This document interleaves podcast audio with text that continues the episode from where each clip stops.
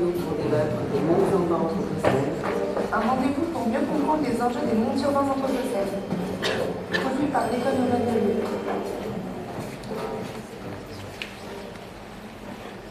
Bonjour à tous et merci d'être euh, fidèles au rendez-vous des mercredis de l'Anthropocène ici au Hall du Faubourg à Lyon. Aujourd'hui, le thème qui va être abordé dans les mercredis de l'Anthropocène est Espace et perception du sacré. Nous avons la chance de recevoir Benoît Vermander et Christophe Bourreux, je vous présente dans deux instants. Bienvenue. Bonjour. Bonjour. Alors, le thème d'aujourd'hui, qui est vraiment un thème euh, prenant autour des sujets de, de l'Anthropocène malgré tout, c'est comment l'Anthropocène permet-elle de repenser l'articulation entre perception de l'espace et construction du sacré?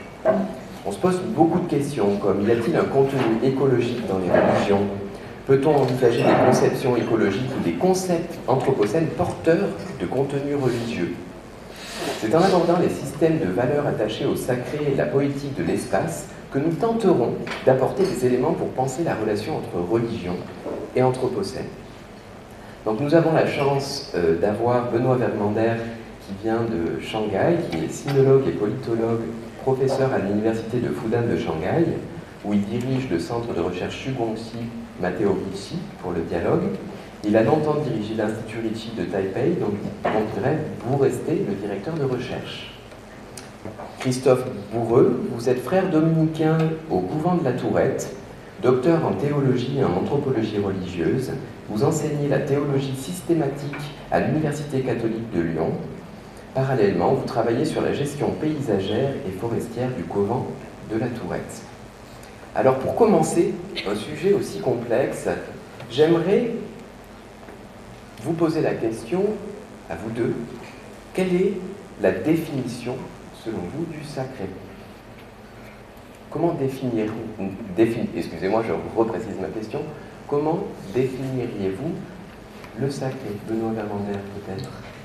Je me souviens qu'il y a 7 ou 8 ans, il y avait un livre collectif qui était paru, qui s'appelait Le sacré dans tous ses états.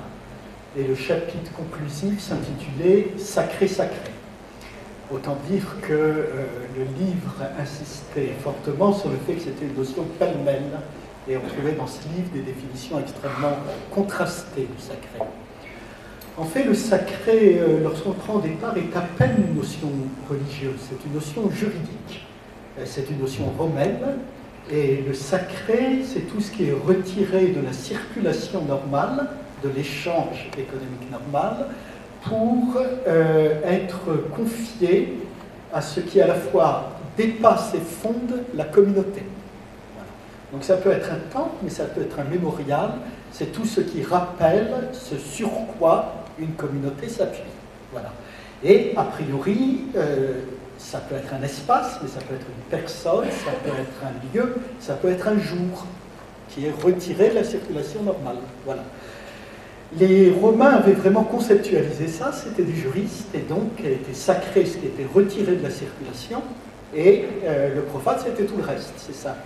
Et cette notion a été remise à l'honneur à la fin du XIXe siècle comme expliquant des phénomènes dans toutes les sociétés. Mais il s'est passé deux choses après ça. Un, qu'il y a eu, surtout dans les années 20 et 30, une sorte d'explication alternative du sacré, j'allais dire romantique, d'ailleurs un romantisme qui était souvent très proche d'une forme de fascisme ou de primitivisme, qui faisait du euh, sacré euh, le lieu d'une expérience fondamentale, d'un tremendum, comme on disait, de quelque chose qui vous effrayait. Donc il y aurait eu une substance euh, proprement dit au sacré, qui échappait à toutes les déterminations sociales. Et puis il y a une troisième approche, qui est celle que je préfère personnellement, qui est celle qui a été développée par Mauss. Il y a une notion qui n'est pas romaine, qui est polynésienne, qui est plus large que le sacré, et qui parle du sacré tout en intégrant quelque chose que la notion romaine ne tient pas, c'est celle du mana. La grande force de, de Mauss, ça a été de dire, ben, vous voyez, il y a une notion polynésienne qui est finalement plus explicative y compris de nos sociétés, que les notions que nous tirons de notre propre fond culturel. Alors le mana, ce qu'il appelle une chose à mana, c'est effectivement retirer un objet, mais ça peut s'appliquer à un lieu, je ne vais pas trop développer ça, une personne, à tout ce qu'on veut, qui est retiré de la circulation normale mais qui circule, ou plus exactement, qui témoigne du fait que le social, le phénomène social, c'est de la circulation. Alors je prends un exemple tout simple, mais qui parle à tout le monde, je crois. Lorsqu'une mère donne à sa fille un collier qu'elle a elle-même reçu de sa mère, eh bien, ce collier est retiré d'une circulation marchande normale, c'est clair. La fille ne va pas le vendre, ou alors ça ira mal. Mais la fille sait aussi qu'elle l'a reçu pour qu'elle le transmette un jour, que ça continue à circuler. Ce collier est sacré, mais pas au sens simplement où il est séparé, mais où il est fait pour faire circuler quelque chose. Alors je crois qu'on pourrait dire, mais je ne vais pas le dire tout de suite, que ça s'applique aussi à des lieux. Le lieu ne bouge pas, mais les gens y vont. Donc ça va circuler autrement.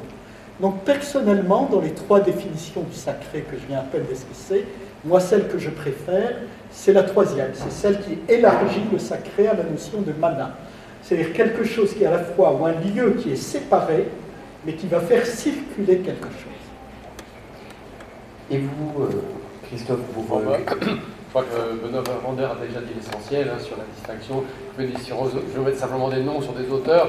Euh, moi, je, je puise euh, cette, cette, définition du sacré comme ce qui est soustrait à la circulation chez Agamben.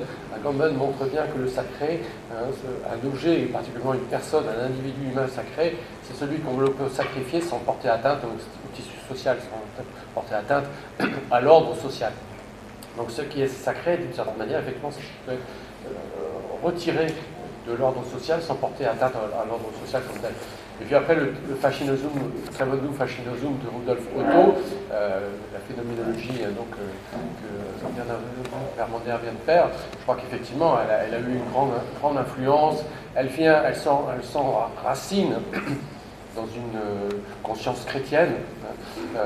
simplement, moi, je voudrais, je voudrais ajouter que d'un point de vue chrétien, le sacré, euh, on s'en est toujours un peu méfié, et euh, dans, la tradition chrétienne, et la plupart du temps, on l'a décliné en sainteté, c'est-à-dire à, cette dimension de séparation de, choses, de distinction claire entre profane et sacré, justement. Hein. On a ajouté euh, ce qui fait qui va être la marque chrétienne, biblique et chrétienne, c'est l'idée d'une sainteté, c'est-à-dire de quelque chose qui, euh, évidemment, euh, se manifeste comme étonnant, comme euh, inconditionné, comme surprenant, comme effrayant en même temps, mais en même temps dont on ne va pas vouloir pour autant reconnaître la suprématie. Et donc on va, on va toujours faire en sorte que les choses qui pourraient paraître sacrées, en fait, elles sont reliées et donc elles sont introduites, elles sont réintroduites sans cesse. On va faire un effort sans cesse de réintroduction de ces choses-là dans un tissu social qui est marqué, lui, par une dimension éthique. Donc une dimension éthique, c'est-à-dire une dimension de lien, une dimension de, réciprocité.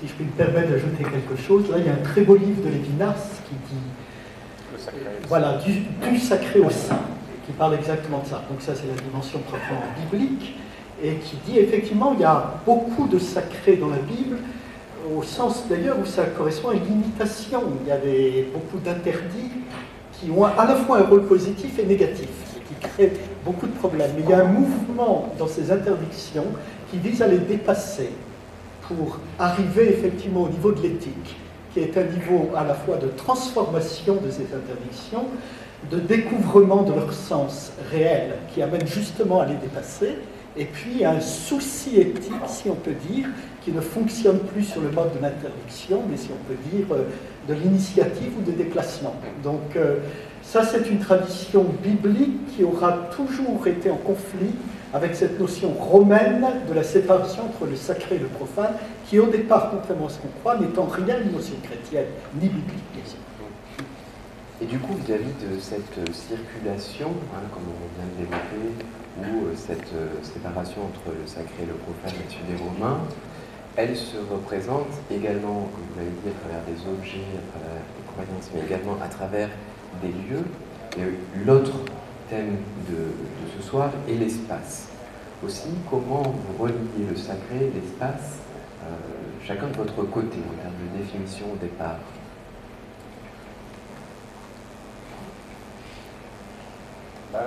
Je pense que euh, en christianisme, on va euh, pas retomber, disant on, ne veut pas ne pas être humain, c'est-à-dire dessiner, euh, laisser euh, marquer des espaces qui euh, sont revêtus d'une certaine aura. Hein, alors, si on est indonésien, on, en parlera en termes de mana, mais, mais en tous les cas qui ont une force propre, une force particulière propre.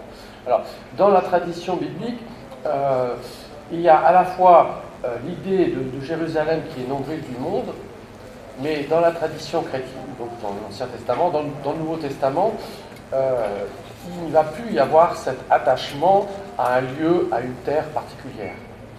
Donc c'est l'idée que euh, c'est la circulation effectivement euh, des, personnes et des choses qui créent l'espace. Donc un espace qui est... bon, c'est un théologien contemporain, Barthes, qui dit ça, qui dit, il dit cette chose euh, précisément que, à l'encontre de, des, conditions a priori de la sensibilité chez Kant, on veut dire une manière simple. Vous parlez de Karl, Karl Barth. Karl Barth, euh, il dit l'espace est lui-même une création de Dieu. L'idée, c'est que l'espace est une création. L'espace ne s'impose pas comme quelque chose euh, qui serait euh, déjà là et qui n'irait pas sans, la création. Donc l'idée, c'est que l'espace euh, eh bien, nous est donné, l'espace, la Terre nous est donnée, l'espace c'est la Terre, et l'espace est donné comme ce qui est confié à la responsabilité de l'homme. Alors après, la construction des espaces sacrés comme tels, dans le christianisme, il n'y a pas d'espace sacré. Il y, a, des lieux qui sont revêtus euh, d'une certaine force, mais il n'y a pas au sens propre d'espace qui euh, aurait une espèce d'aura particulière qui ferait qu'il euh, il faudrait se, déchausser, il, faudrait acquérir des, comportements idoines, etc. Et du coup, pour vous, Benoît Vermander, qui avez travaillé sur un espace qui est très particulier, qui est la ville de Shanghai, Comment avez-vous appréhendé la notion de la poétique de l'espace à travers, cette vie Je vais dire des choses un peu semblables, mais pas en théologie, en anthropologie, si vous voulez. Nous sommes tellement insérés dans le monde avec notre corps que nous ne nous rendons pas compte à quel point cela nous amène à euh, diviser l'espace, à le travailler, à le situer. Ça commence au niveau, vous savez, on est un être euh, fonctionne par binarité tout le temps. On a deux yeux, on a deux bras, on a deux pieds. Donc on va procéder en permanence par balancement. On va dire la même chose deux fois, très naturellement. Pourquoi? Parce qu'on le dit à la droite et à la gauche, et ainsi de suite. Donc même dans le discours, même dans ce que nous disons tout naturellement, lorsqu'on fait vraiment une analyse du discours, et notamment du discours oral, on se rend compte à quel point c'est le discours d'un bipède qui parle avec son corps et qui parle de son corps. Et eh bien de la même façon, ce bipède, sans même s'en rendre compte, va se créer des points de repère dans l'espace dans lequel son corps, et puis après ça, pas le corps individuel, mais le corps social, va se situer. Donc les espaces sacrés, ce sont d'abord des espaces par lesquels euh, cette étendue au départ indifférenciée va avoir des repères, et à la fois des repères physiques et des repères symboliques c'est-à-dire l'espace va faire sens. Et je pense qu'un espace sacré, c'est d'abord ça. Ce sont des repères par lesquels l'ensemble de l'environnement de lequel nous sommes insérés va faire sens. Alors quand j'ai travaillé à Shanghai, je me suis rendu compte au bout d'un moment, euh, mais je ne prétends pas immédiatement universaliser cette conclusion, qu'on pouvait distinguer quatre types de repères, par exemple. Il y a d'abord ce qu'on appelle en anglais les landmarks, donc les positions de repères qui sont communes à tout le monde. La tour Eiffel, c'est un landmark. Euh, donc, partagés euh, partout, c'est qu'ils vont diviser un certain espace, qui peut être imaginé ou réel. Euh, ça peut être le landmark d'une toute petite communauté, mais dans cette communauté, c'est le point de repère de tout le monde. Ça peut être le landmark d'un espace imaginé comme la nation, et ainsi de suite. Le deuxième type d'espace, c'est ce qu'on peut appeler en anglais, on dirait les compounds. Euh, le compound, c'est un terme intéressant puisqu'on parle à la fois d'un compound chimique et d'un compound d'habitation, c'est-à-dire euh, une unité cerclée mais qui rassemble des gens différents. Donc, par exemple, une paroisse ou un temple bouddhique, c'est un compound. Fait sens pour les gens qui s'y réfèrent, il n'est pas un point de repère pour tout le monde, mais il va ordonner la vie sociale d'un groupe qui s'y ramène et il va l'ordonner parce que justement il rassemble des gens différents. Euh, euh, voilà, par exemple à Shanghai, euh, il y aura des catholiques dans une paroisse qui habitait ce quartier depuis longtemps, et puis des nouveaux arrivants, plus ou moins migrants, et puis des étrangers qui auront le droit de célébrer la messe à une certaine heure, et ainsi de suite. Pour un temple bouddhique, ça sera encore plus large comme public, et ainsi de suite. La troisième dimension, et ça c'est très intéressant pour nous tous, c'est la maison. Regardons ce que nous-mêmes nous faisons dans notre maison. Il est très rare qu'on n'ait pas notre petit espace sacré notre coussin, notre icône. C'est tout à fait euh, libre de nos, de nos croyances du reste, mais on va très naturellement se créer un petit espace sacré à l'intérieur même de notre habitation. Réservé, encore une fois, un espace où on ne fera pas autre chose. Vous voyez Et ça prend des formes très très diverses. Ça peut être une seule photo à la rigueur, mais ça suffit. Et parfois c'est beaucoup plus élaboré que cela. Dernier espace, parce que justement le sacré, ça bouge, enfin j'en reviens à. Shanghai était une région de marécage, donc euh, jusqu'à une époque pas si lointaine, très récente, même on célébrait essentiellement en bateau. Comme c'était une région delta, les cours d'eau changeaient de, place. Voilà, euh, sur quelques dizaines d'années, le cours d'une rivière changeait beaucoup, mais on circulait en bateau. Et donc, il y a un quatrième type d'espace sacré que moi j'appelle des voies d'eau, c'est-à-dire des circuits de transmission, mais qui sont eux-mêmes chargés d'une valeur sacrée. Alors, par exemple, à Shanghai, il y avait euh, donc ces voies d'eau euh, sur lesquelles circulaient, par exemple, des bateaux. Les, mariniers étaient catholiques depuis le XVIIe siècle. Pourquoi l'étaient-ils? Parce qu'ils étaient marginalisés euh, dans les sociétés chinoises. Comme ils n'étaient pas paysans, ils n'appartenaient pas au réseau de la sacralité du sol. Ils ne possédaient pas une Et finalement, ils ont fait transformer leur bateau en chapelle. Chaque bateau était une petite chapelle et ils s'amarraient toutes les nuits euh, autour d'une église. Ils se regroupaient là-dedans. La voie d'eau même était chargée d'une sorte de sacralité. Mais on peut appliquer ça au network, on peut appliquer ça au réseau virtuel, etc.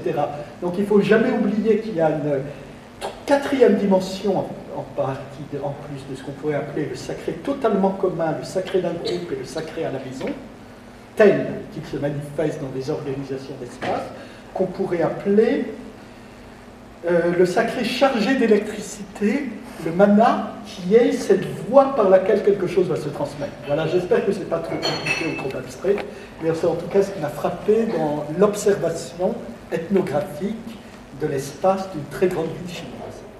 Alors moi, euh, en tant qu'architecte et urbaniste, ces questions de, de points de repère, d'enclos du commun, d'espace privé de la maison et de, de réseau hein, sont des questions qu'on aborde dans différentes euh, recherches, notamment ça fait souvent écho pour moi à, Kevin Lynch qui va redécrire quels sont les éléments dans l'image de la cité, ou même cette manière de regarder l'espace à travers les enjeux du quotidien, comme, comme le disait Michel de, de Certeau et Luce. Et du coup, par rapport à, à, ces différents espaces, si toutefois on en arrivait à, une description plus, euh, plus concrète, si par exemple je rebondis directement sur euh, que vous parliez comme réseau virtuel d'électricité à travers ce réseau, qui pour moi est également un flux, quelque chose qui pourrait être, qui pourrait être considéré comme les éléments de l'Anthropocène même visqueux, même quelque chose comme un brouillard qui se déplace et qui va d'un lieu à, un autre. Je trouve ça assez pertinent de voir dans, cette ville-là, ou dans l'espace de manière euh, générale. Et du coup, comment finalement, ces différentes euh, représentations de l'espace s'interconnectent. Je vais prendre un exemple euh, qui illustrera peut-être ce que je vais dire. À Shanghai, il y a un rituel bouddhiste qui est très largement observé, qu'on appelle euh, la libération des, êtres sentients, des êtres vivants, Fondamentalement, ça veut dire relâcher des poissons d'autres animaux aquatiques dans les cours d'eau de la cité. En fait, ce n'est pas très écologique, parce que vous pêchez des poissons dans la mer et vous le mettez dans le rang-pou, la plupart du temps, il va mourir. C'est un, acte symbolique, quand même. Donc il y a des groupes de centaines de personnes qui d'abord se connaissent par Internet, donc euh, plus exactement par réseaux sociaux. Donc ils appartiennent à tel groupe, ils vont se retrouver à telle heure autour de tel point affluent du, du Huangpu, l'un de ces affluents à Shanghai, et ces, lieux vont changer tout le temps. Donc, un, ils se rassemblent par des réseaux sociaux, ils vont auprès d'un point, ils sont 100 ou 200, ils achètent des quantités de poissons pour des sommes très importantes aux poissonniers qui vont se rassembler autour de là. Ils vont chanter des sutras, ils vont s'aventurer sur l'eau par un, des barques ou autre instrument, ils vont se passer le poisson l'un l'autre, ils vont le libérer là-dedans, et puis ils vont revenir sur la rive et de nouveau chanter des sutras. Ça se passe tout le temps. Et il y a des quantités de groupes, veux dire en concurrence les uns avec les autres, qui vont d'une certaine façon resacraliser la vie de cette façon-là. Parce qu'ils voient l'espace de Shanghai. Shanghai comme espace désacralisé, qui a été détruit par l'urbanisation euh, d'une rapidité extraordinaire. On n'a jamais vu une ville se construire comme euh, Shanghai de 1995 à 2010. C'est la grande période de, construction, si vous voulez. Comme une ville qui a perdu un petit peu tous ces espaces de référence et que ces cérémonies au bord des cours d'eau va recharger en électricité sacrée. Mais ils vont faire ça à partir d'un rituel bouddhiste enraciné dans l'histoire, qui est celui de libérer des animaux. Traditionnellement, ça se faisait dans le petit étang d'un temple. C'était tout petit, finalement. On lâchait une tortue dans oui, un petit bassin, même pas un étang d'un temple. Et puis d'un seul coup, ils ont élargi ce rituel aux dimensions de toute la cité. Voilà un exemple intéressant de la manière, si vous voulez, dont les réseaux sacrés ou la recharge en électricité sacrée dans un ensemble se réinventent en permanence. Et là, vous avez eu raison de citer De Certeau. C'est assez curieux, l'invention du quotidien de De Certeau, même si c'est un ouvrage écrit par un jésuite, il ne s'intéresse absolument pas aux phénomènes religieux. Il s'intéresse à la réinvention ou à la prise euh, j'allais dire, de possession du quotidien par le fait de faire la cuisine, même si on est obligé d'aller au supermarché acheter des congelés, par la manière dont on va lire un livre, par des quantités de pratiques. Mais il ne s'intéresse pas du tout aux pratiques rituelles. Alors que les pratiques rituelles, les pratiques qui créent du sacré, font partie également de l'invention du quotidien. Je suis tout à fait d'accord, et juste avant de rentrer dans ce grand thème qu'est les rituels, j'aimerais vous entendre, Christophe Bourreux, sur cette relation entre humain et non humain que vous abordez beaucoup dans votre ouvrage Dieu est aussi jardinier.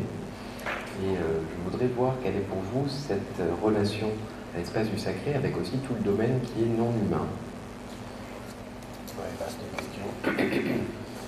Euh, j'ai bien aimé ce que Benoît Van disait, euh, c'est qu'on habite, je reviens un peu en arrière sur l'idée qu'on habite fondamentalement l'espace avec son corps.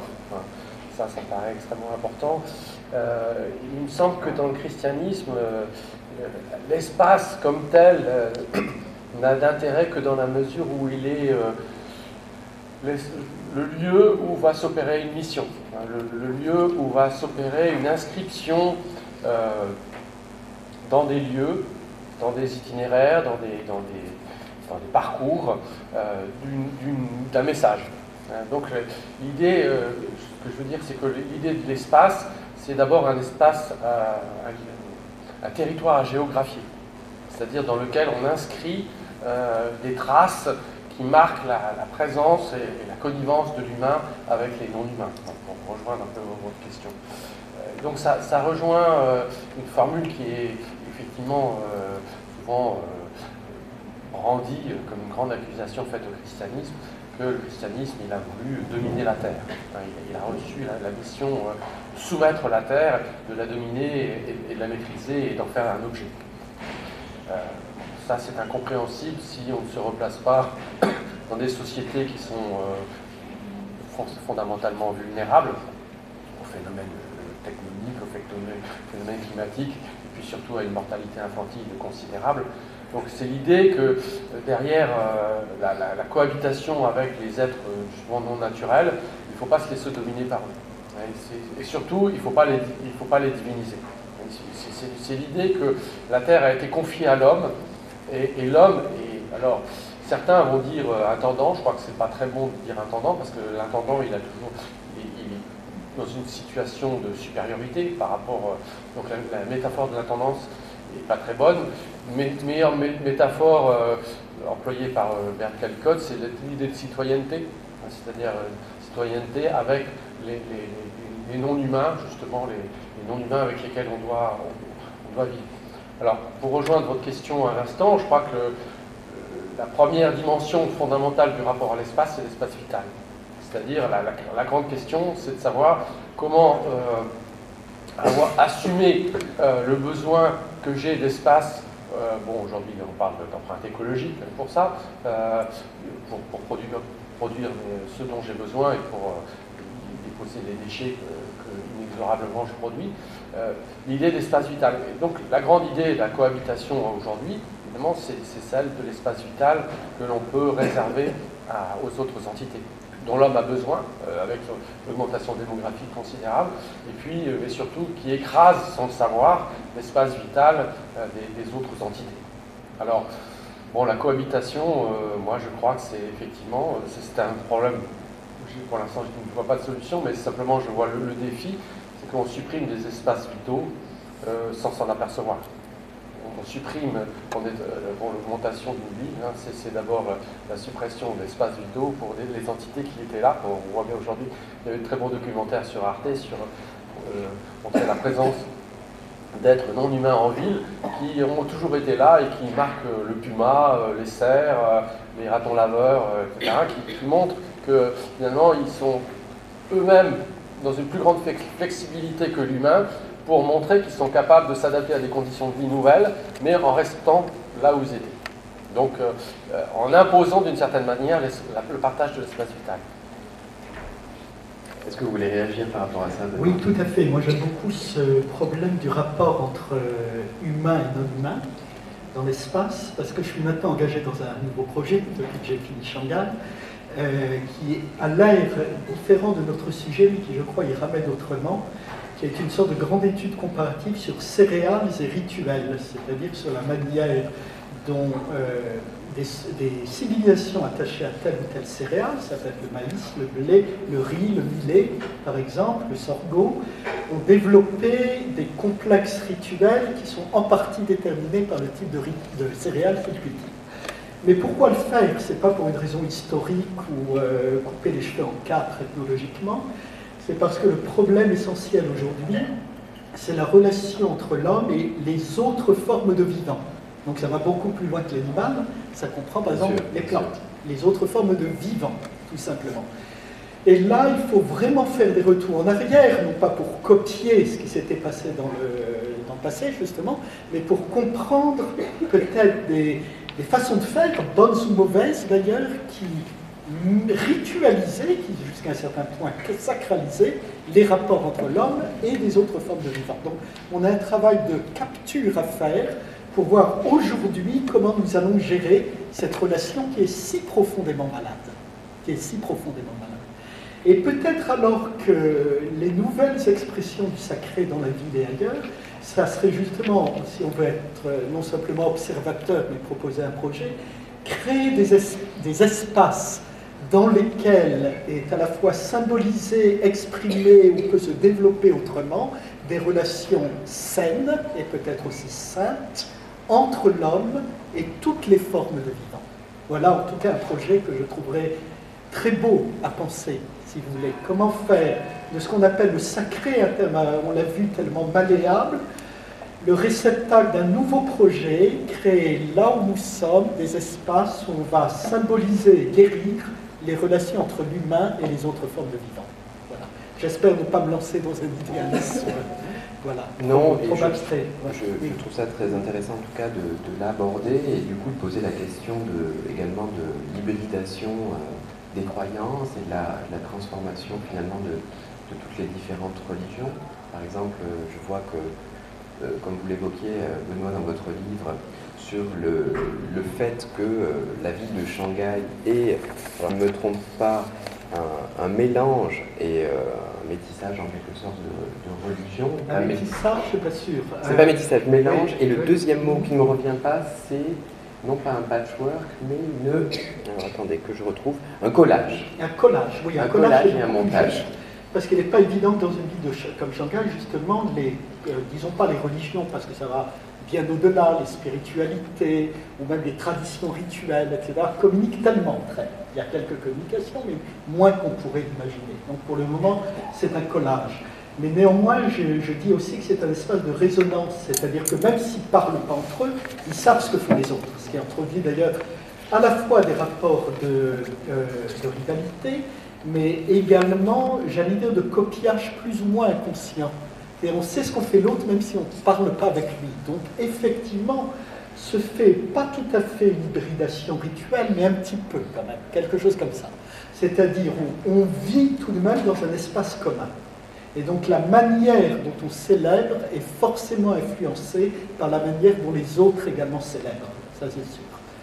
Euh, ça ne suffit pas à répondre à la question, au défi que je lance, mais effectivement le fait que la ville, que toute ville globale, comme les Shanghai, est une ville où se trouvent toutes les croyances au fond à peu près de l'humanité, ce n'est pas tout à fait le cas, mais vous en avez quand même un impressionnant sur Shanghai, hein, euh, fait que va se passer effectivement des phénomènes de créativité, pour le moins pas forcément d'hybridation, mais de créativité, de transformation, qui peuvent, à l'intérieur de certains canaux, euh, peut-être exprimer des choses qui ne se seraient pas exprimées autrement. Voilà. Mais euh, il ne faut pas avoir une vision trop, une fois encore, trop idéaliste de la chose. Il faut avoir une vision, en revanche, très créative. C'est-à-dire, une ville est un euh, extraordinaire lieu de créativité, qu'on le veuille ou non. Ça se passe comme ça, simplement parce que les gens sont les uns avec les autres.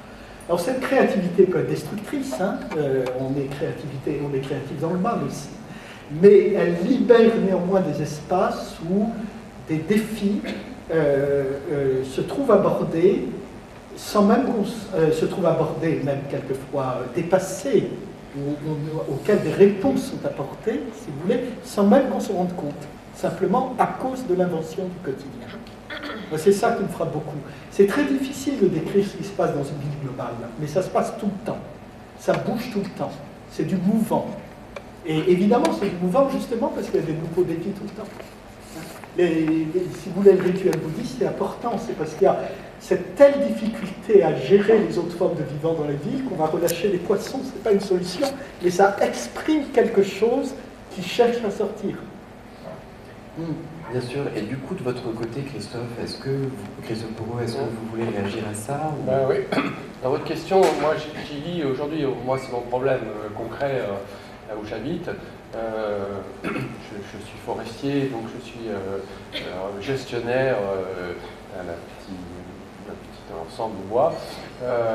donc, moi, je dois protéger, je reviens un peu le lien avec ce que je disais tout à l'heure, l'espace vital des chevreuils, des blaireaux, des renards, des martres des oiseaux, etc. Donc comment, je, fais pour m'y prendre euh, face aux promeneurs euh, qui euh, sont en, demande de nature Donc je dois expliquer aux gens qui viennent, en restant le plus calme possible, qu'il vaut mieux qu'ils laissent leur chien en laisse, même si ça, enlève un peu de plaisir au chien, mais ça évite que le chien malencontreusement aille ruiner une couvée de, de perdrix, euh, aille, euh, gêner un, jeune, fan de chevreuil qui vient, faut, auquel il ne faut absolument pas toucher si on veut qu'il ait de l'avenir, etc. Donc la question c'est comment, euh, et ça je n'ai pas de solution, hein, comment faire pour que les gens sans s'en apercevoir fassent une dégradation de la nature considérable. Alors, derrière ça, et dans nos sociétés, non pas à Shanghai mais ici à Lyon, pour moi, il y a la question, hein, Dominique Bourg a apporté dans une nouvelle terre cette question-là, c'est une question de la spiritualité. C'est-à-dire, qui est ma question, c'est mon boulot, hein, c'est mon job de m'occuper de ça, c'est pour ça que j'en parle. Euh, c'est-à-dire, euh, la question, c'est de savoir quel est euh, aujourd'hui, par, rapport aux questions d'environnement, par rapport aux questions d'espace, par rapport aux questions d'habiter la Terre, qu'est-ce qui porte véritablement le plus grand nombre de gens? C'est-à-dire, aujourd'hui, est-ce qu'il ne faut pas réinventer? Est-ce qu'il n'y a pas en ce moment, de toute façon, ce n'est pas nous qui, qui, dessinons, mais de quel type de spiritualité les, gens vivent dans leur rapport à l'environnement euh, Je vois, aujourd'hui, euh, c'est absolument pas du tout évident, et surtout, on est dans un, comment dire, un, polythéisme radical, dans un melting pot complet. C'est-à-dire qu'il y, a une multitude d'attitudes aujourd'hui qui sont souvent peu compatibles hein, entre d'un côté euh, les gens qui vont défendre la nature, des gens qui vont défendre la vie, les gens qui vont défendre les animaux, les gens qui vont euh, défendre la planète, qui vont euh, défendre bon, plutôt le PIB, l'argent et, le bonheur consumériste. tout ça est, difficilement compatible. Hein. Et on voit bien que nos sociétés aujourd'hui, à travers ces questions d'environnement, elles sont liées à ces questions, euh, qu'est-ce qui pour eux véritablement importe Et, ça, euh, comme il n'y a plus un grand englobant, euh, comme a pu paraître l'être à un certain moment des, des grandes religions euh, instituées, aujourd'hui on est dans un, melting pot euh, aussi, euh, euh, un chaudron aussi, agité euh, sous, des apparences plus, euh, plus soft, disons, euh, qu'à Shanghai. Donc il y a, moins, de- y a moins probablement aujourd'hui, dire, de, manifestations ritualisées euh, d'appartenance spirituelle, mais il y a, euh, ce que je veux dire, c'est qu'on peut faire la lecture d'un certain nombre de, de spiritualités profanes, d'accord? J'appelle spiritualité profane, euh, le ce pourquoi les gens pensent qu'ils vivent, et ce pourquoi, ce qui les concerne véritablement. Et on voit aujourd'hui apparaître des spiritualités de la nature, des spiritualités de l'environnement, des spiritualités véganes, hein, avec une prise de position euh, radicale, etc. Bon, c'est ça qui m'intéresse pour moi. Moi, je dirais la chose suivante, c'est la question que soulève Christophe me semble vraiment la bonne. On s'aperçoit de plus en plus euh, qu'il y a des familles spirituelles et qui euh, traversent les religions. Euh, C'est-à-dire, par exemple, il peut y avoir aussi bien des bouddhistes, des hindouistes que des chrétiens, bientôt des, des- musulmans également, qui sont dans une tradition, par exemple, du fait que le divin ne peut pas être nommé, que c'est le silence qui va le toucher, des choses comme ça, une sorte de tradition ou mystique ou négative. voilà, ça c'est une famille. Ok, Et qui n'est pas liée euh, à, des dogmes, mais à, à un tempérament. Voilà. Il y a un autre tempérament qui va beaucoup insister au contraire sur le rassemblement, sur le rite, sur le fait que c'est en communauté ou en groupe qu'on approche le divin. Et là aussi, c'est vrai dans toutes les traditions que j'ai données. Il y a une autre tradition qu'on pourrait appeler sapientielle, c'est-à-dire qui insiste énormément sur le fait que l'homme est un être raisonnable, qu'on approche le divin avec tout ce qu'on est. Et donc, euh, il ne s'agit pas de se perdre dans les grands sentiments, mais euh, d'approcher Dieu avec sa raison. Par exemple, c'est aussi un type spirituel, du reste parfaitement honorable, si vous voulez. Donc, à mon avis, ce qu'il faudrait éviter, c'est qu'il y ait un courant spirituel qui soit le courant de réconciliation avec le vivant, par exemple, avec les autres formes de vivant, mais qu'il s'agit au contraire de travailler et d'éduquer toutes les familles spirituelles. Elles vont, par des chemins différents, arriver néanmoins à des intuitions communes. Prenons un exemple. Effectivement, il y a ceux qui vont insister quand même qu'il faut que l'homme vive bien, qu'il ne s'agit quand même pas euh, de se perdre dans le mythe, qu'il y a des gens qui meurent toujours de faim, qu'il faut donc assurer l'approvisionnement alimentaire de l'humanité, etc. Ces gens vont souvent être proches de ce que j'ai appelé une tradition sapientielle. Alors est-ce qu'on peut aller au bout de la sagesse? Montrer justement euh, euh, qu'il ne s'agit plus de faire un PIB, mais qu'on fait, comme on le fait aujourd'hui, une sorte de, de bonheur, comment on appelle ça J'ai oublié, de coefficient de bonheur brut. Euh, C'est-à-dire qu'on calcule autrement les indices de croissance et de satisfaction. C'est possible de le faire de manière, une fois encore, avec la sagesse humaine. Ça peut éduquer un certain rapport à ce qu'on est ou à sa tradition spirituelle. Et il y en a d'autres, effectivement, qui vont toucher cet rapport aux formes de vivant par, euh, j'allais dire, l'ineffabilité de Dieu, le fait que, voilà, on entre en communion avec tous. Et d'autres, effectivement, par le rassemblement, la solidarité la justice, par exemple.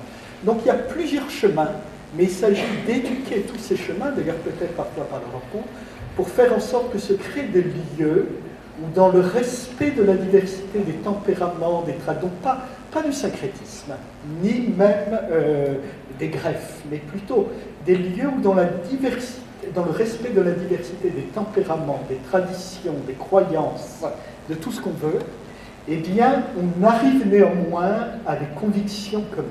Voilà, on peut à la fois avoir des différences fondamentales et néanmoins se rassembler sur des convictions communes, mais par des chemins différents.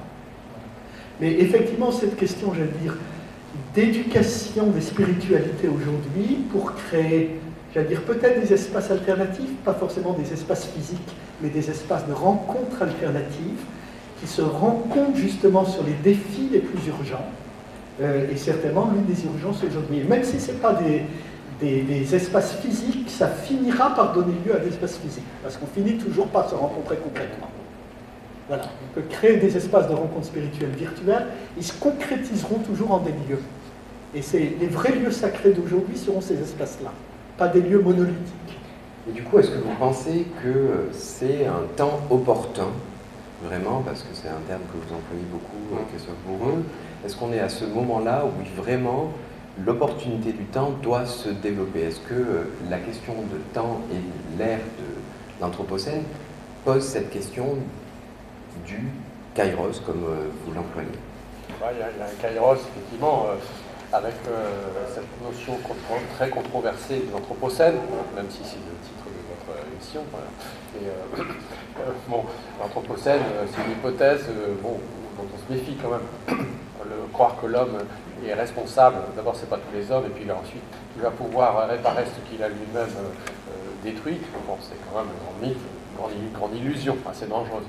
Bon, ce qui se passe effectivement, il y a un kairos, un kairos, oui, un kairos, en grec, hein, dans, le Nouveau Testament, c'est à la fois un moment opportun et en même temps quelque chose qui nous euh, submerge, quelque chose qui arrive sans qu'on l'ait prévu, quelque chose, un moment euh, dans lequel il va y avoir une décision, euh, pas claire du tout parce qu'on est face à une série d'événements qui créent une situation inédite.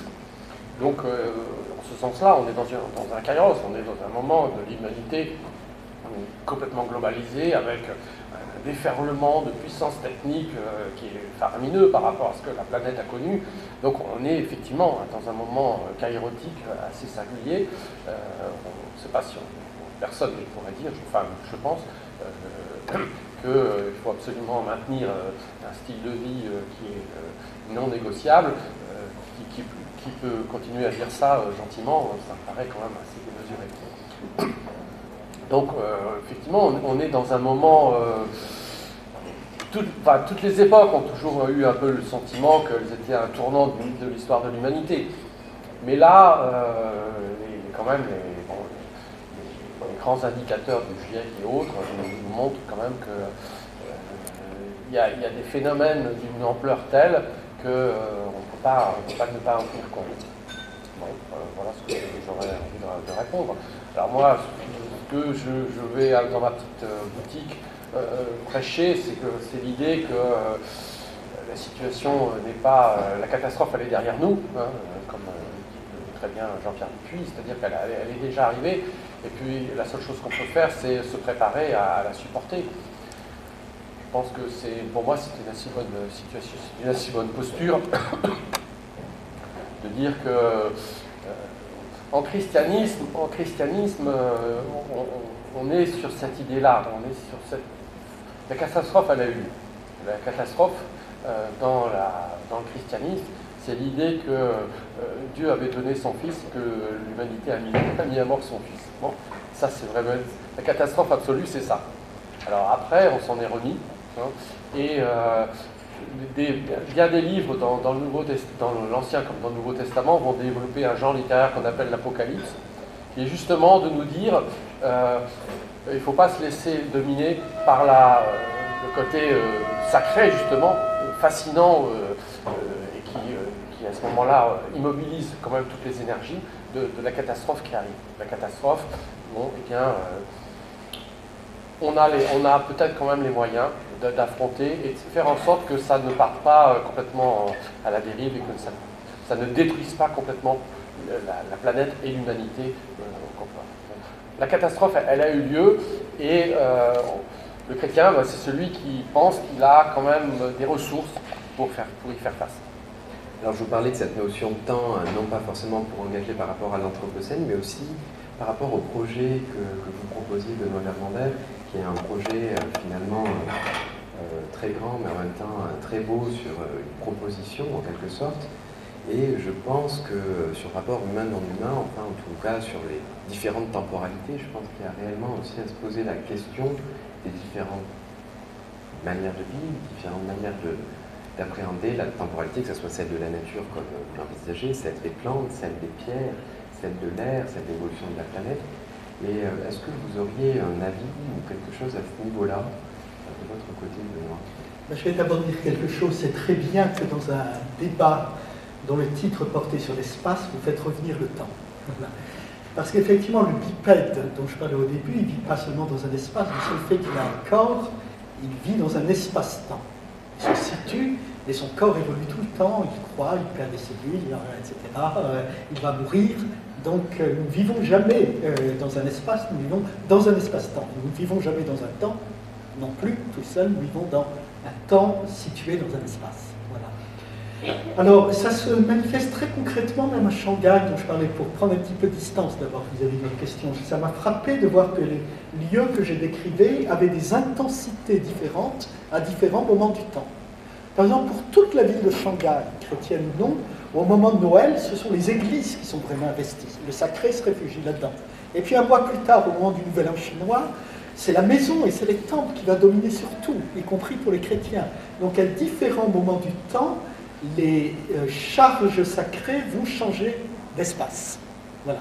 Mais on pourrait généraliser cette question à beaucoup d'environnements. Vous voyez, donc le sacré, euh, c'est pas seulement un espace, c'est dans un espace-temps, et il va changer d'espace suivant les temps. Voilà. comme un calendrier en quelque sorte. Ben, c'est un calendrier et une carte à la fois. C'est l'alliance d'une carte et d'un calendrier. Voilà. Alors, à partir de là, euh, je crois qu'il est important que chacun d'entre nous se dise dans quels espaces-temps pluriel est-ce que je vis. Donc, comme vient, de, comme dire Christophe, il y a maintenant un espace-temps global. Je suis membre de cette planète à ce moment-là de l'histoire et de la planète et de l'humanité. Donc c'est une sorte de responsabilité partagée, la plus grande que nous ayons, mais comme c'est la plus grande, c'est aussi la plus abstraite. Voilà. Et ensuite, ça va se concrétiser dans différents niveaux d'espace-temps. Euh, L'Europe, la France, euh, Lyon, euh, mon quartier, ma maison, etc. Mais c'est toujours un espace-temps dans lequel il se passe des choses différentes d'ailleurs. La maison que j'habite, la famille que j'habite, à la fois habite quelque part et vit un moment particulier de son histoire qui coïncide plus ou moins bien, et parfois pas bien, avec, j'allais dire, un moment global. Donc on n'est pas des êtres qui vivent sur une dimension on vit dans différents espaces-temps et notre rôle, c'est d'opérer ce discernement. Ça va quand même très très fort avec la notion de Kairos. C'est-à-dire, oui, ça nous tombe dessus le Kairos. Et en même temps, ce qui est extraordinaire, c'est qu'il nous est demandé très fortement de repérer le Kairos où on est, le moment où on est, parce qu'on peut le louper ou on peut y faire face, y répondre. Voilà. Et donc, c'est vrai à tous les niveaux de notre existence. On connaît d'extraordinaires militants qui réussissent quand même à faire un, mess, une pagaille de leur vie parce que justement, ils vivent à un niveau et ils ont oublié le socle d'espace-temps concret dans lequel ils sont insérés. Voilà. voilà. Donc, il faut savoir, j'allais reprendre la totalité des inscriptions dans l'espace de temps où on est pour trouver la manière dont moi je vais vivre là-dedans. Et ce discernement, il sera à la fois collectif et personnel. Mais s'il y a quelque chose euh, à promouvoir aujourd'hui, c'est le discernement, comme classique, de dire où suis-je et où en suis-je? Le français est beau hein, quand même. On peut dire où suis-je comme euh, une question temporelle. Où suis-je? Dans quoi est-ce que je vis et où j'en suis? Et ça devient tout de suite une question où est-ce que j'en suis dans le temps où j'en vis? Et si on ne répond pas à cette question de manière charnelle, telle qu'on est, eh ben, ça sera très difficile de répondre à l'urgence du temps euh, dans lequel on est situé. Oui, moi j'ajouterais simplement aussi que euh, vous avez parlé du kairos, mais euh, je m'efforce de relier le kairos aux deux autres temps, vous allez peut-être venir, mais euh, parce que l'un ne, va pas sans, les autres. c'est, le kairos, c'est le temps de la responsabilité, c'est le temps du moment opportun, c'est le temps où il faut décider. Mais décisions sont parfois d'un poids et peuvent nous enfermer dans la culpabilité. C'est terrible. Quoi.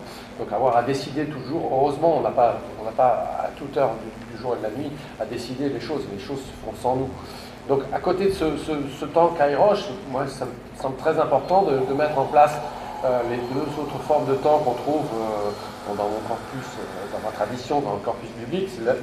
C'est le, temps éternel, l'aion, et le chronos. Hein. Donc, euh, qui, nous place face euh, justement à cette réalité du temps. Le chronos que vous décririez comment? Le chronos, c'est le temps qui passe, hein, c'est le temps de l'entropie avec un petit e, hein, c'est le, temps, le temps des choses qui évoluent inexorablement. Toute chose évolue, toute chose passe, comme disait Héraclite. on ne se baigne jamais deux fois dans le même fleuve. Donc c'est cette idée que, euh, voilà, la, vieillesse s'inscrit sur nos corps à travers des rides, etc. Et que inexorablement les choses donne l'impression effectivement d'aller d'un point à un autre. Ça, c'est chronos. Et ça, c'est, je pense que la, première chose qu'on a à faire face au chronos, c'est d'accepter cette condition. C'est, la, plus difficile euh, chose à faire, c'est d'accepter de vieillir. quand on, ça, crée des, douleurs. Bon, ça c'est un, deuxième rapport au temps qui est très, très différent du temps de la responsabilité. C'est d'accepter cette, condition, c'est en fait c'est l'aspect euh, sous une certaine modalité hein, euh, non visible euh, de la finitude. Hein, c'est la finitude. Et, Lyon, ça nous renvoie à cette idée de la permission pour moi. Lyon, je le, conçois, je le, reçois comme, à partir de l'idée d'un Dieu créateur, c'est l'idée d'un intervalle qui, est ouvert. La meilleure métaphore pour dire ça, c'est justement un espace. C'est un espace temporel qui est ouvert par quelqu'un dont on ne sait pas qui, qu'on nommera comme on peut, mais c'est l'idée que le temps nous a été donné. Le temps nous est donné. Le, voilà, le temps n'est pas seulement notre responsabilité, le temps n'est pas seulement l'expression de notre finitude, il, est, il nous est donné pour y faire quelque chose, comme un espace qui est limité. Euh, limité, alors les, métaphores bibliques, c'est le Big Bang, le Big, Big Bang originel, qui n'a rien à voir avec ça, mais bon, c'est une métaphore scientifique, il vaut ce. Et puis le Big Crunch, c'est-à-dire l'idée que, que, ça, si ça a commencé, ça se terminera. Mais entre les deux, il y a quelque chose de bon, de bien, de superbe. Et c'est à nous d'en profiter, d'en bénéficier le mieux possible, le moins mal possible. Donc c'est l'idée d'un temps qui nous, est, qui nous, a été ouvert, comme quand on vient à l'existence, voilà, voilà c'est magnifique, un enfant né et il, entre, dans, il entre dans, le temps, il entre dans la société et c'est donné. Voilà, c'est gratuit, c'est comme ça. Et du coup, ça me permet de, faire le lien entre cette notion du temps qui est entre euh, donner la vie et le rapport à la mort, qui sont deux temporalités qu'on arrive tout à fait à identifier, et qui me permet de, rebondir sur ce, que, ce, qui a été dit sur cette vision euh, parfois de, de, la fin, de l'apocalypse, et qui fait écho à ce que Bruno Latour disait en juin 2019, que finalement, de se débarrasser de faux espoirs, c'était assez enthousiasmant. Et que euh, sans en n'ayant plus forcément ces espoirs, comment nous, en fait, ça nous permettait d'imaginer quelque chose de nouveau. Et euh, sans imaginer forcément la fin, qui fait partie entre se donner la vie et le rapport à la mort. Qu'est-ce que, pour vous, euh, Benoît euh, évoque cette idée moi, je suis plus sensible, oui, se débarrasser des espoirs, on passe son temps à se débarrasser et à recréer moi, j'avoue mettre un accent continuel sur cette créativité dont on parle. Ça me semble encore plus bref. C'est le flux. Le flux euh, qui crée sans arrêt. La Bible, on dit souvent, elle va d'un jardin à la ville. Hein. La, jeunesse, c'est le jardin, et puis l'Apocalypse, c'est la vie nouvelle. Donc, il est évident que cette ville intègre le jardin, que par bien des côtés, c'est une ville-jardin. Mais c'est une ville, c'est-à-dire ça va d'un lieu clos à un espace immense qui intègre tous les autres. Donc euh, évidemment, aujourd'hui, ça nous dit beaucoup, beaucoup de choses, euh, plus encore sans doute qu'à l'époque où ce fut écrit. Mais pour aller de la, ville au jardin, il faut que la ville se fasse. Il faut sans arrêt qu'elle se recrée. Voilà. Donc oui, on se débarrasse des choses, mais bon, euh, j'avoue ne pas raisonner tout à fait avec Bruno Latour. Je vois ce qu'il veut dire, mais ça ne me semble pas l'essentiel. L'essentiel, c'est pas de se débarrasser, c'est de continuer. Euh, et c'est pas de vivre dans un bon, c'était pas ça, mais on va faire ça au moins un minima. Mais effectivement, si ça veut dire on va inventer quelque chose de nouveau, alors là, je suis tout à fait d'accord. Alors je vais quand même reprendre quelque chose qu'a dit Christophe. Je suis tout à fait d'accord avec ces trois dimensions du temps, et c'est très beau. Il faut à la fois l'entropie et le sens du don toujours renouvelé pour être capable de décider. Mais il reste quelque chose, c'est qu'il y a des moments de l'histoire, c'est vrai dans nos vies, bien sûr on a tout, toutes les époques, et tout le monde a toujours des décisions à prendre à certains moments, mais il y a des moments de kairos. Voilà, c'est ce que dit saint Paul d'ailleurs. Il y a des moments où le kairos, il est là, il s'impose, il est plus fort. Le kairos, c'est comme le mana, il est parfois faible, il est parfois fort. Et parfois, il peut atteindre une intensité énorme. Donc la vraie question est de discerner justement si nous sommes à un moment où des discernements particulièrement forts s'imposent, ce qui n'est pas vrai à tous les moments. Et je crois que oui. Et alors effectivement, l'urgence, elle est là aussi. Il ne faut pas une urgence qui soit de l'ordre de l'affolement. Il faut toujours cette distance que crée à la fois le sens de l'entropie et du renouvellement. J'entends ce que vous avez dit sous cet angle. Ça n'en finit pas de, mourir et ça n'en finit pas d'être donné. Et c'est alors avec cette double distance qu'on va être capable de voir une urgence sans pour autant se faire manger par cette urgence, sans vivre dans l'affolement, mais dans la, double distance requise de dire c'est quand même là où je dois savoir être radical. Voilà. Et moi, je crois que l'invention aujourd'hui va avec des formes de radicalité. Je trouve cela très intéressant et euh, est-ce que vous auriez un dernier mot à rajouter euh, Non, non, Bruno Latour, a, à mon avis, a, à juste titre réagi à, la tendance collapsologique, hein, c'est-à-dire à l'idée, il y a une jouissance terrible dans la collapsologie. Alors, les, nos amis Servigne et autres ont, dire, réagi avec un bouquin sur l'entraide. Moi, je crois que c'est ça, effectivement. Je, me sens assez à l'aise avec cette idée. Euh, il y, a une telle jouissance dans le fait de tout casser qu'on comprenne que la collapsologie soit, c'est jouissif, quelque part, de dire euh, va tout à foutre le camp, etc. C'est magnifique, il y en a marre, euh, ça va être. Euh, sauf que le problème, c'est que en disant ça, on, se situe devant l'écran, hein, que ça, ça saute. L'illusion, c'est de croire que ça va sauter sans nous, évidemment qu'on va, être, uniquement spectateur de la planète qui explose et que, nous, finalement, on va pouvoir se bailler, euh, c'est ce que dit euh, Bruno Latour dans son bouquin, ou atterrir, c'est-à-dire qu'on va, qu'on va, euh, il y aura un plan B, de toute façon, on est déjà bien parti pour aller sur Mars, la Lune, c'est déjà fait, etc.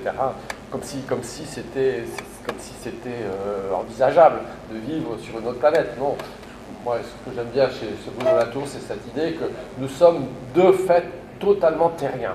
Et alors c'est un peu notre prison, la, Terre, mais euh, nous sommes...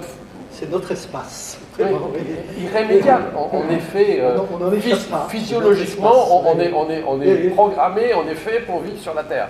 Donc croire, euh, avoir l'illusion de croire qu'on va pouvoir, qu'il y a un plan B, qu'on va pouvoir aller ailleurs, c'est quand même une méga tromperie face à laquelle il, faut, réagir justement avec euh, l'idée qu'on peut faire quelque chose.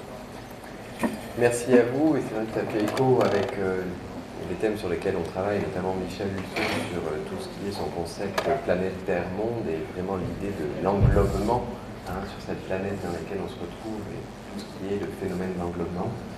Merci beaucoup pour cette formidable intervention échange autour de l'espace et perception du sacré. Merci à vous, euh, Christophe Bourreux, et merci à vous, euh, Benoît Lermander, pour euh, cette conversation formidable. La semaine prochaine, nous allons aborder le thème pour une biodiversité cultivée avec Stéphane Crozat et Alain Alexanian. Donc merci à vous deux d'avoir été présents. C'était Jérémy Cheval pour les mercredis de l'Anthropocène. Hop, là,